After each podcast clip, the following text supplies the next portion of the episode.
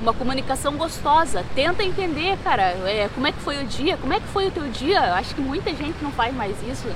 Cara, como é que foi o teu dia? É, foi legal? O que, que você fez? Pô, tem alguma coisa que eu posso ajudar? Enfim, tenta entender a pessoa, tenta entender as necessidades, os desejos, a, enfim, a série de coisas. Se escutem, faz por dia, igual a gente tá aqui porque a gente tá viajando.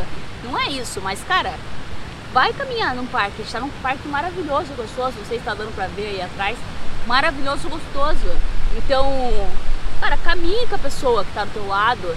Vá, sei lá, nem que seja na purificadora, vá passear num parque, dar uma volta no parque, sei lá, vá andar de bicicleta.